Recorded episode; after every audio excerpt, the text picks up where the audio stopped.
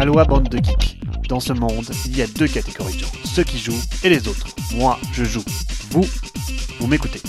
Salut à tous, dans l'actualité pour cette nouvelle année, d'abord mes vœux pour une année 2019 qui vous offre le temps de vous adonner à votre hobby favori autant que vous le souhaiteriez. Place à l'actu avec un nouvel épisode Asmodée. Aussi, Cartamundi qui étend sa production de jeux en Amérique et des sorties surprises avec Suburbia Deluxe ou même Yokohama Duel. Côté pro, Hasbro ne renouvellera pas sa convention privée, la Hascon, qui s'est tenue une seule fois en 2017. Promise pour 2019, elle n'aura pas lieu. Dans ce contexte, difficile de croire Hasbro dans leur communiqué qui précise pourtant que la première convention avait été un immense succès. Peut-être pour 2020 Petit épisode Asmodée pour débuter l'année. Le géant a acquis son 14e studio, Bezer Wither Nordic, un éditeur de jeux d'ambiance.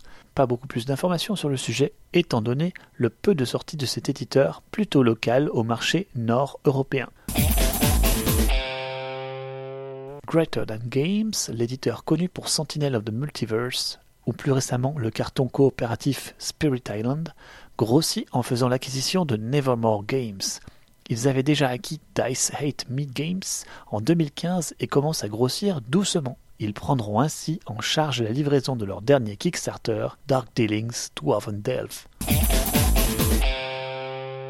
Cartamundi, l'un des plus gros producteurs internationaux de jeux de société qui ne se situe pas en Chine, continue de s'étendre et vient de décupler ses possibilités de production de jeux de société aux États-Unis. Après avoir acquis auprès d'Asbro en 2015 une usine de production de jeux dans le Massachusetts, le site se dote d'une nouvelle chaîne de presse Rapida qui va augmenter considérablement ses capacités de production de cartes et punchboards en améliorant la qualité des couleurs imprimées. Ceci combiné à une augmentation de son staff de 13%. L'usine vise la production annuelle de 30 millions de boîtes. Impressionnant, non? Voilà comment démontrer que la production de nos jeux préférés peut aussi se faire à prix compétitif ailleurs qu'en Chine.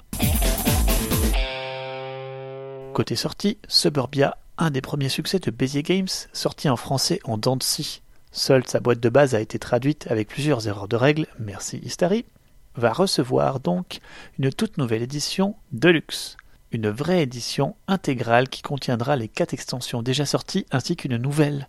Ceci sans compter sur un lifting graphique bienvenu pour sortir les graphismes initialement tristounets de leur morosité en leur insufflant un peu plus de forme et de couleur. Combinez cela à des tuiles plus grandes, un marché central en 3D pour distribuer les tuiles, vous obtenez un jeu qui risque bien de séduire un nouveau public. Nul doute que la boîte sera traduite cette fois-ci correctement, espérons-le. C'est prévu pour SN 2019.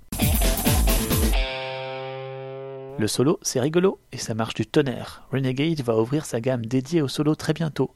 Solo Heroes Series présentera une gamme de jeux solo comme une combinaison de livres d'histoire et de jeux. Le jeu vient avec un livre, un plateau, des cartes, des dés, un vrai jeu de société, quoi. À suivre. Sortie intéressante, passée inaperçue pour amateurs de stratégie et de duo, une version duel de Yokohama a vu le jour. TMG va faire un Kickstarter bientôt qui comprendra aussi de nouvelles boîtes de Yokohama Deluxe. De quoi attirer les amateurs de cet excellent jeu japonais à l'allemande. Le jeu semble même déjà disponible en commande chez Meeple Source. Allez, c'est terminé pour cette semaine. On commence l'année en douceur. Je vous souhaite de bien digérer et de continuer à jouer. On se retrouve dans deux semaines. D'ici là, jouez bien.